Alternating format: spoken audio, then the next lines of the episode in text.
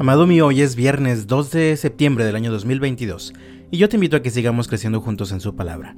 Dice la Biblia en el libro de Ezequiel capítulo 13 versículos 1 al 8. Después recibí este mensaje del Señor. Hijo de hombre, profetiza contra los falsos profetas de Israel que inventan sus propias profecías. Diles, escuchen la palabra del Señor.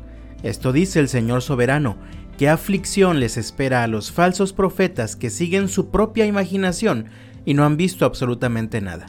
Oh pueblo de Israel, estos profetas tuyos son como chacales que escarban en las ruinas. No han hecho nada para reparar las grietas de las murallas que rodean la nación. No la han ayudado a mantenerse firme en la batalla el día del Señor. En cambio, han mentido y han hecho predicciones falsas. Dicen, este mensaje es del Señor, aunque el Señor nunca los envió. Y todavía esperan que el Señor cumpla las profecías de ellos. ¿No son acaso totalmente falsas sus visiones si ustedes afirman este mensaje es del Señor cuando yo ni siquiera les he hablado? Por lo tanto, esto dice el Señor soberano, lo que ustedes afirman es falso y sus visiones son mentira. Por eso yo me pondré en contra de ustedes, dice el Señor soberano. Ezequiel también predicó en el tiempo en que el pueblo había apartado su corazón del Señor. Habían surgido falsos profetas, es decir, personas que decían tener mensajes que provenían de Dios, pero Dios mismo le dijo a Ezequiel que lo que ellos decían no era verdad, porque no provenía del Señor. Ezequiel también fue profeta de Dios, pero él sí era un verdadero profeta, pues había sido llamado por Dios y los mensajes que compartía eran mensajes que provenían de Dios.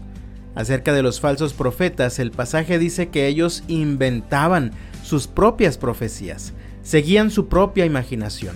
Ninguna de sus profecías se cumplía porque eran mentirosos, pues afirmaban que el Señor los había enviado cuando el Señor no los había enviado, y porque afirmaban, este es el mensaje del Señor, cuando el Señor ni siquiera había hablado.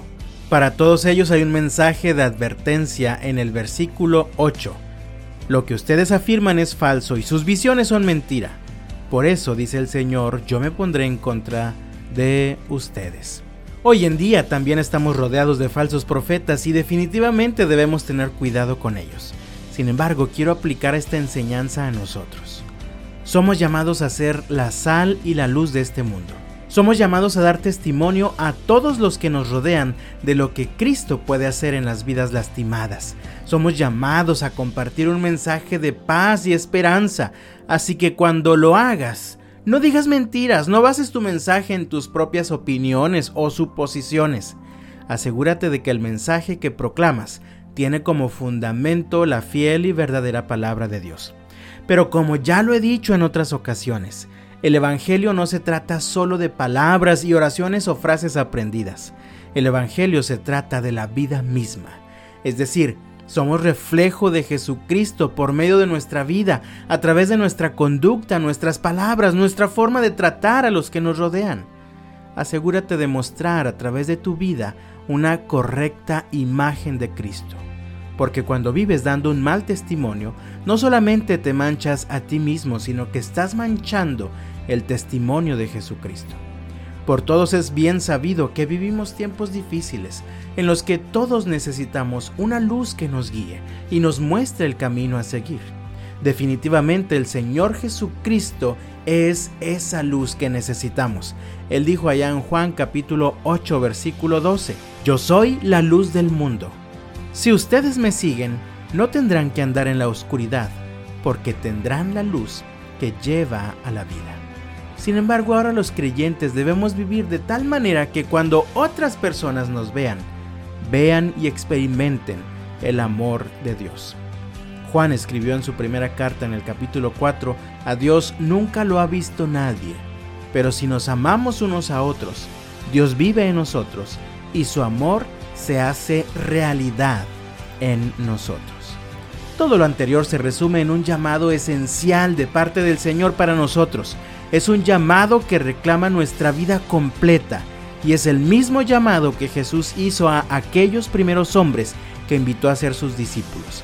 Quedó registrado por Mateo, allá en el Evangelio de Mateo capítulo 4 versículo 19. Jesús los llamó vengan, síganme, y yo les enseñaré cómo pescar personas. Por cierto, ¿a quién estás siguiendo actualmente? Hoy te desafío a que sigas a Jesús. Él no espera nada más ni nada menos de ti. Que Dios te bendiga este viernes y hasta la próxima.